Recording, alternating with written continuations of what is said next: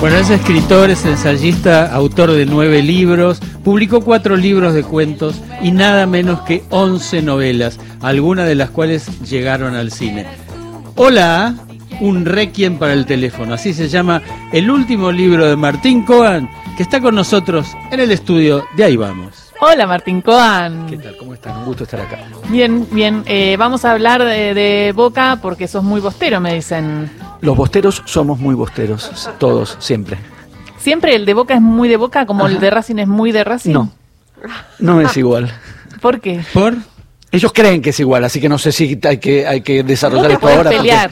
No quisiera herir a nadie. Ellos No, creen está que bien, es que igual. alguien venga a hacerle frente porque como, como te decía antes de, que de entrar al aire, acá hay- un integrante del, del equipo que es de Boca, que no está todos los días, que es Agustín Álvarez Sí, nosotros dos que Y somos también de Boca, Pero, pero- sí, pero después somos eh, dos mujeres y alguien que tampoco es tan termo, entonces... Yo el termismo no lo manejo, pero te, como para poner en autos y después entrar en, en otras cosas. Eh, según esa parte de la mesa, 5 millones. 5 millones. 5 millones, sí. Se- Cinco se- millones de realidad, tiene Racing. son No, no, no, no voy a. Por, digamos, me han invitado, hay que ser amable con los anfitriones. El gol de Cárdenas fue muy lindo gol, le pegó muy bien, así que felicitaciones por el gol del Chango Cárdenas, fue un golazo. Bueno, pero vamos al libro, ¿no? Al libro. No hablemos de... Después seguimos. Hola. Hola. Hola. Un requiem para el teléfono se llama. Y hay un, el- en la tapa del libro, eh, hay un teléfono de los eh, teléfonos antiguos, de esos que se discaban. ¿eh? Digo, que uno de alguna manera también los extraña.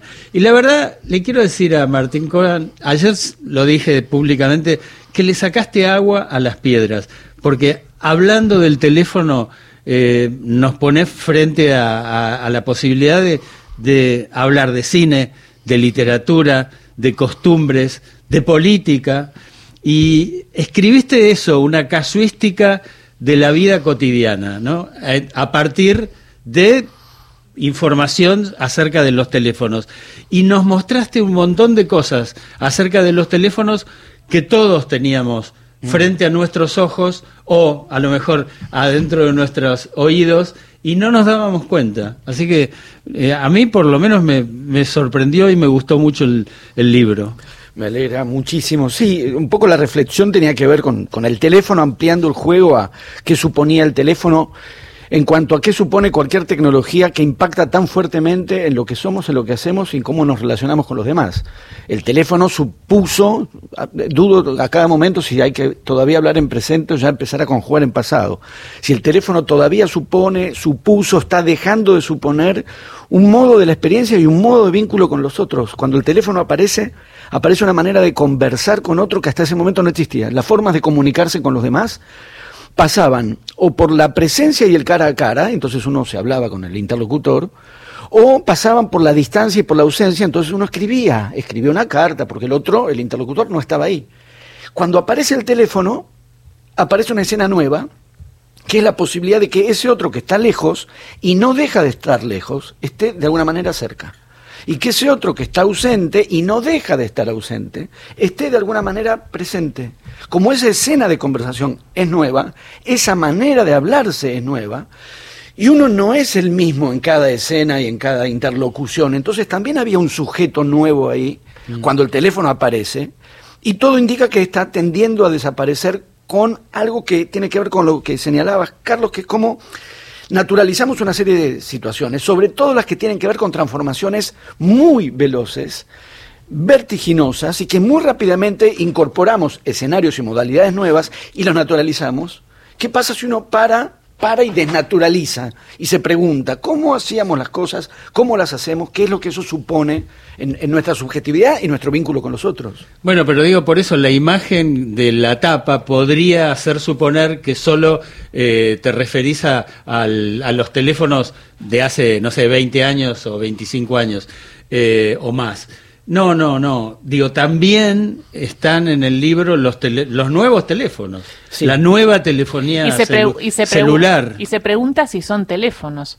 Y nos lo hace preguntar. ¿Por qué? Porque esto que tenemos acá, el dispositivo, ya no es un teléfono. No.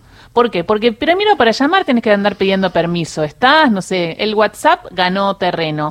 Hoy es como los supersónicos, que eso yo sí quería, la videollamada. Yo quería ver al otro. Yo soñaba en el momento en el que iba a pasar lo de los supersónicos, que se que hacían así, apretaban, tac, Bueno, y veías a la persona. Antes, antes estaba Dick Tracy, para los que se acuerdan, Dick Tracy tenía un una- Reloj. un reloj donde se Claro. veían la cara y hablaban por lo que en aquel momento era el teléfono, ¿no? Sí, porque en rigor no, mi, mi tesitura no es una tesitura de, de- de añoranza y de resistencia a, la- a la- a lo, a lo que aparece como Igual te resistí bastante, ya lo vamos a hablar, ¿eh? Puede ser, pero, pero a título personal, no es una posición, una postura que yo asuma y diga, no, las Pero viejas digo- formas.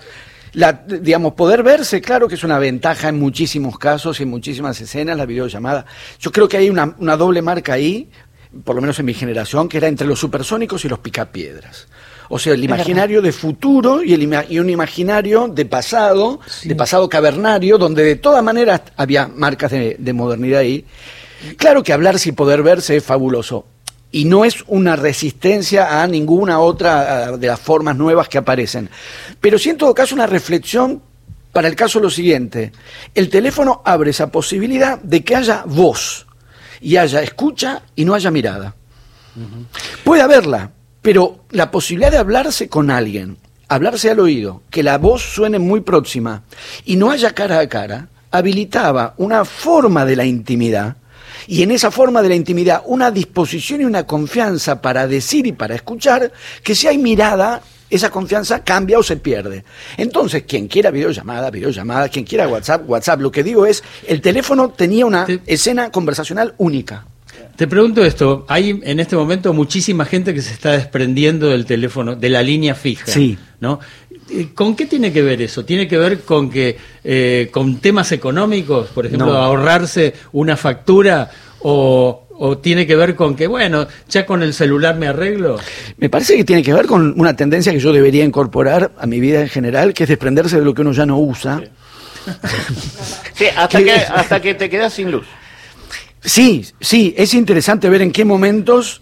Pero vas al auto y cargas el teléfono, lo viví y decía, Sí. me voy a quedar sin batería, Claro. me fui al auto, cargué el teléfono, Pero, dije, hasta eso puedo pero hacer. el teléfono puede El dispositivo, funcionar no sin le digamos más teléfono. Sí, El es teléfono interesante. puede, puede sobrevivir a la ausencia del eh, dispositivo. Porque uno tiene, digamos, una- un cierto imaginario de desarrollo, de progreso, que no es tal, no siempre es tal. Los movimientos en el tiempo, aún los de las tecnologías, que van hacia adelante, obviamente, pero es interesante ver cuando se empastan, retroceden, se contradicen, cuando cae, porque en, en realidad estar sin luz es como estar, de, de- de pronto te encontrás en dos siglos para atrás, un siglo y medio para atrás.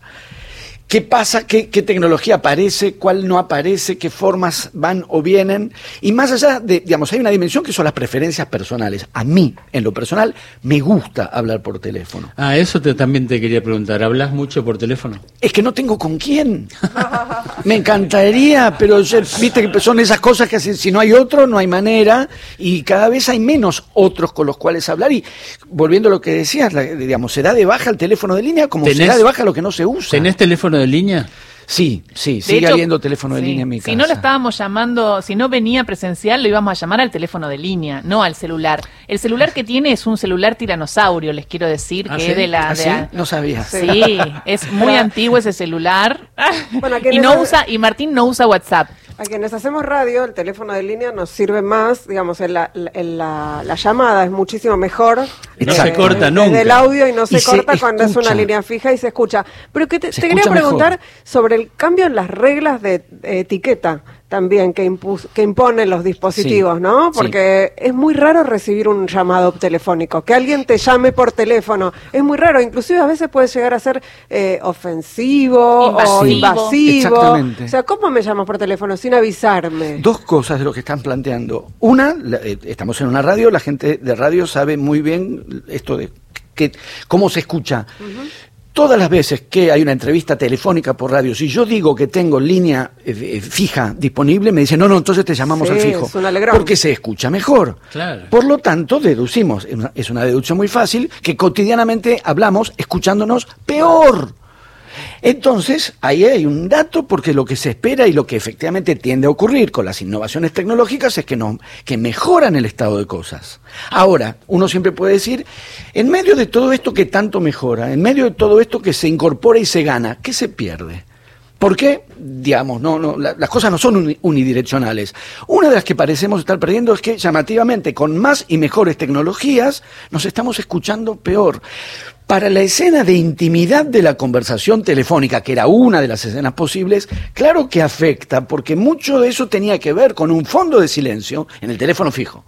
El fondo de silencio, la cercanía de la voz, la falta de rostro y de mirada, Que te animás a decir más cosas. que no dirías si el otro te estuviese mirando. Claro. Y tiene tono, que el chat no tiene tono y hay muchas peleas que se hacen por chatear entre el amor Sí. así. No, no es el único caso, no me olvido de lo que dijiste, Ingrid. Eh, hay dos, por lo menos dos casos más donde se detectó muy bien una disposición para hablar, para decir y para confesarse. Si hay voz y no hay mirada, si hay presencia pero hay, pero no hay rostro. El confesionario en las iglesias y el diván en el psicoanálisis que vuelven sobre la situación de que haya voz, escucha, no hay mirada, y uno no solo escucha de otra manera, se escucha de otra manera en esa, en esa modalidad. Las tecnologías, todas, estas que tienen que ver con la comunicación, expresan eso, modos de vincularse con los otros y por lo tanto también de percibirse a sí mismo en relación con los otros. Las transformaciones que estamos atravesando marcan muchas cosas. Una de ellas, a mi entender, es que tendemos a pensarnos cada vez más como individuos, de alguna manera presurizados, envasados, como si estuviéramos rodeados de un, de un- de un territorio pequeño pero propio que hay que preservar, una especie de autarquía unipersonal, en la- por la cual todo aquel que se nos dirige nos invade. Yo me encontré diciendo más de una vez, yo me guardo la palabra invasión para lo que está pasando en Ucrania. Esto es un llamado telefónico, calma, nadie te está invadiendo, te están llamando por teléfono nada Sí. más y siempre podés no atender. Es mal momento, quién- no quién- atendés, no pasa Igual, nada. Pero de acuerdo a tu experiencia, ¿quién se siente más invadido, las mujeres o los varones? No sé si hay una, no percibo Igual- una diferencia al Yo respecto. Igual hay algo- creo que la vos estás buscando una respuesta. no, pero- no seas. ¿eh? Decilo vos, decilo vos. Las mujeres, por supuesto. No, no, hay una cosa que es muy interesante por otra Ay, parte, que hay mira. invasiones mientras con el dispositivo estás contando tu vida.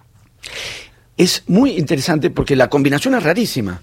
Por un lado, este movimiento que no me llames sin avisar, no me invadas, no, no, no avances sobre mí. Al mismo tiempo, nunca hemos estado tan expuestos a las demandas y solicitudes ajenas como en esta época, Claro. tecnologías mediantes. Entonces la combinación es rara, porque en definitiva el viejo teléfono y el viejo llamado nos dejaba la posibilidad de no atender.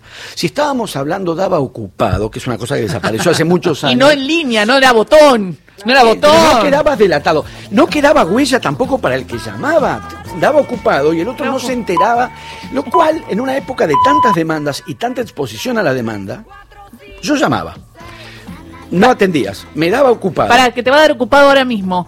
Ahora mismo Ay, te no, vas a acordar noticias, de esto. lo sé, ya lo Se sé. vienen las noticias, once y media. Le dio ocupado a Martín, pero seguimos charlando eh, y además tenemos mucho para reflexionar sobre cómo nos comunicamos. Esta obra, Hola, eh, sirve para eso, para pensarnos. Llegan las noticias.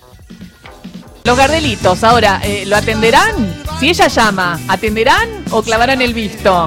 ¿No? Estabas, Martín Coan, eh, estamos hablando del libro Hola, eh, el último libro de Martín Coan, donde reflexiona sobre el uso del teléfono, el desuso del teléfono como tal, y si esto que llamamos teléfono eh, en realidad ya es un dispositivo y una computadora más que un teléfono. Eh, y nos estabas contando algo que tiene que ver con que muchos no atienden y, y- y hay como un, un encapsulado de cada uno de cuidar su, su, su, su granjita y su intimidad, pero a la misma vez estamos expuestos y más Mucho expuestos más. que antes. Nunca, nunca, nunca en tal grado. Me parece que es un, digamos, son, son señales, son indicios de cómo nos vinculamos con los otros y con las experiencias, porque en definitiva esta tecnología, como todas, son maneras de ponernos en contacto con los otros y de atravesar experiencias. La, la- me parece un signo de época esta idea de que un otro pueda suponer ante todo una amenaza o un incordio. Muchas veces hay personas que son amenazantes y muchas personas nos resultan un incordio. Pero que esa faceta del vínculo con los otros se haya vuelto tan predominante que lo- la figura del otro aparezca ante todo como un incordio posible, me va a llamar, cómo poner freno a eso que, insisto, al mismo tiempo no hay manera, hoy las nuevas tecnologías nos dejan más expuestos que nunca. Porque te al llaman por todos lados, es verdad. Te si no atendés, te buscan por Twitter, te buscan por Instagram, te No, buscan y- por Facebook. Sí, entonces y además el está el, teléfono. el identificador de llamadas, que, que también es, Es rarísimo. rebotón. Sí, sí. Con lo cual hay otra cosa que me parece que se ha transformado y también como signo de época, que es el lugar que reservamos o no le reservamos a lo inesperado. Que me parece que también ha Uy, cambiado. tiene que ver con el control, tenés razón, esto de controlar todo. De manera de saber siempre desde antes qué es lo que va a pasar. Y esto no solo en el, tel- del teléfono es una señal de algo que me parece que funciona de un modo más amplio. ¿Qué relación tenemos socialmente, digamos? Además, después está cada uno. Con lo sorpresivo, con lo inesperado, porque lo sorpresivo y lo inesperado también se ha ido cargando de, una, de, de- de un tenor intrínsecamente negativo. Hay sorpresas negativas, siempre las hubo, que era una desgracia, uno dice, no, pero la sorpresa también era un factor de una felicidad posible. El Y- llamado, el llamado inesperado, Inesperado. que te cambia el día. Sí, que además no te enterabas de no, no es que veías en un visor y deducías en el o, o te aparecía te ¿Quién aparecía una voz, te aparecía una voz y ahí te enterabas de que alguien que deseabas que te llamara te estaba llamando, te había llamado, incluso no sabías que deseabas que te llamara. Y en el momento en que el llamado se produce y esa voz aparece, descubrís que sí lo estabas deseando sin saberlo. O sea, eso, lo que uno no sabe, lo que uno no espera y ocurre, me parece que está cambiando eh, en estos tiempos, está cambiando ese carácter por el cual, desalojando toda sorpresa, desalojando lo inesperado, con una tendencia epocal muy fuerte a establecer previamente qué es lo que va a pasar, de tal manera que nada pase si no está establecido previamente. Claro que es un buen freno para sorpresas ingratas, pero estamos excluyendo y, a- y- y- e impidiendo también esa otra dimensión de esa forma de la felicidad que tenía que ver con lo inesperado. La tendencia es que nada inesperado ocurra, lo grato tampoco. Una aclaración, digo, eh, también el teléfono celular da ocupado. Muchas veces yo llamo y sale una voz que dice, está usando el teléfono. Sí, aparece eso, que- pero no era el... Porque lo que me... Había algo en el viejo sonido, que los jóvenes que están escuchando hay que informarles que hacía tú, tú, tú, tú, que tenía la forma de rebotar formalmente, ¿no? Uno sentía que estaban rebotando contra la ausencia o... eh, el, hecho de que el otro no atendiera. Me parece que eso también es un cambio de tiempos eh, para una época donde las demandas son tantas y donde estamos mucho más expuestos a las demandas y a las mortificaciones propias de- del exceso de demandas. Por eso digo es raro. Por un lado, mucha prevención, mucha precaución. No me llames sin avisar. Por otro lado, estamos todo el tiempo tironeados por, por demandas, porque si uno llamaba, el otro no atendía, por lo que fuera, qué sé yo, tiene una vida. No estaba en la casa. No está, está, bañando, no sé, lo que, ¿qué, qué importa? Está no atiende. O da ocupado, está hablando por teléfono. La- uno, que estaba demandando la presencia del otro, quedaba con esa demanda pendiente. No atendió, tengo que volver a llamar. Ahora vos le tirás la demanda al otro. Le Claro. tirás la demanda al otro. La llamada perdida. Le queda Ah, y el otro lado te tiene que volver Ahora el otro se tiene que hacer cargo de, de igual modo de, creo yo, parecido a un gesto de amabilidad, que por ahí en un aspecto lo es, el otro no estoy tan seguro que sea una amabilidad. Me entra un mensaje por telégrafo, o sea, un mensaje de texto. ¿Cuándo te puedo llamar? Y de pronto uno se encuentra con que tiene que revisar horarios, tareas, agenda, porque hay alguien que te quiere llamar. Llámame cuando te parezca, si no te atiendo es que estaba haciendo algo y me llamarás hasta que me Martín, encuentres y te atenderé. Mar- Mar- de pronto es un asunto mío, o digamos del otro, ver cuándo hay que abrir la agenda y ver cuándo te puedes Y después llamar. también, Gisela, hay algo del ejercicio de la memoria, pero de, de la memoria, no de la memoria histórica, por supuesto, sino de la, de la memoria con los números, que uno Ah, lo no sabe muy bien cómo funciona ese ejercicio, pero uno tenía en la cabeza una cantidad de números de, de teléfono que se sentaba en el, que a veces Lo que "Tengo- no se usa se llamar al atrofia. panza". Lo que Y yo no- me acordaba cuál era el número de- del panza Yo de me- memoria. Tengo que llamar Sí, a la, yo a la yo de abuela mis amigas- Amelia. Y sabía. Yo Y de mis amigos de terminó. pantalón cortito, diría mi padre, mis amigas de la infancia, me sé todos los números. ¿Los Sí. acordás hoy también? Sí, pero el ¿Y hace cuánto que no lo 21199. marcás? Y no, bueno. Yo me acuerdo, es, eh, estúpida memoria, digo, me acuerdo de los teléfonos de todas mis casas. Claro. Desde, Claro. que, desde que era chico, desde el 69-8209 de Floresta. Imagínate. Es que en un punto era una memoria del dedo, uno no se sentaba a memorizar eso. En realidad el que memorizó ahí es el dedo. El movimiento del dedo en el teclado o en el, o en el disco es el dedo el que memorizaba en, en rigor eso y lo transfería a uno. Hubo un teléfono, no importa ahora de quién, que en el, en el, en el teclado. Yo lo sabía marcar, no lo sabía decir. En memoria del dedo.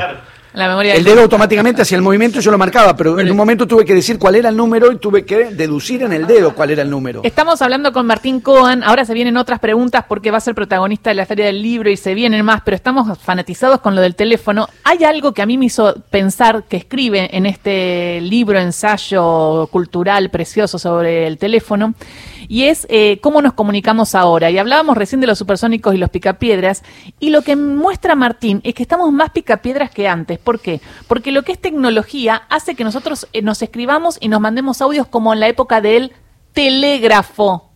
Es decir, somos telegrafistas mandándonos mensajes. En vez de agarrar el teléfono y gastar dos minutos, hay veces que estás como durante una hora, uno se va mandando un audio, otro, otro, otro, otro, y uno lo escucha cuando puede. Hay una comodidad, pero también es A cada, cada uno interminable. Yo no, no tengo una posición ni pretendo tener una posición de, de- de establecer qué es mejor o qué es peor, porque cada uno tiene sus preferencias. Sí, detenerme a, de- detenernos a pensar qué supone cada modalidad, qué implica, qué se gana y qué se pierde con cada modalidad, porque con lo que sí no estaría de acuerdo es con la idea de que son intercambiables o que son equivalentes. No son intercambiables, no son equivalentes. Después cada uno prefiere, uno dice detesto conversar por teléfono o lo que sea, no, no es que yo crea que una cosa es mejor que la otra de por sí, Sí hay, porque uno lo tiene, claro, un imaginario, insisto, de progreso lineal en la tecnología que supondría que cada forma supera a la anterior. Y puede ser así o no, el telégrafo es anterior al teléfono y en algún momento pasamos del, volvimos del teléfono al telégrafo porque digamos no hay un progreso lineal evolutivo y eso es lo interesante, hay vaivenes, contradicciones, eh, idas y vueltas, lo que está para mí muy claro es que no es igual conversar con otro que está conectado en ese mismo momento que escribirle. No es lo mismo escribirle O que dejarle un mensaje grabado. La diferencia con el mensaje grabado me parece crucial porque en la naturalización de la que hablábamos antes, el, el mensaje grabado pasó a reemplazar la conversación telefónica como si fuera lo mismo. Después alguien puede decir, lo prefiero mil veces, perfecto, pero no es lo mismo. Bueno, no era lo mismo un llamado que el contestador automático. No. Hoy el WhatsApp es un montón de contestadores automáticos Exacto. todo el tiempo. Exacto, y a mí ¡Ay, eso sí, me, un montón! Eso me parece una señal muy significativa, que algo que no hace tantos años, no hace 150 años, hace 20, era ni más ni menos que la expresión de no haberse podido comunicar, expresaba eso, concretamente. Eh, ¿Hablaste con la tía? No, le dejé un mensaje grabado. Porque era muy claro que dejar un mensaje grabado en el contestador se debía a que uno no había podido comunicarse con la persona. Eso que hasta hace no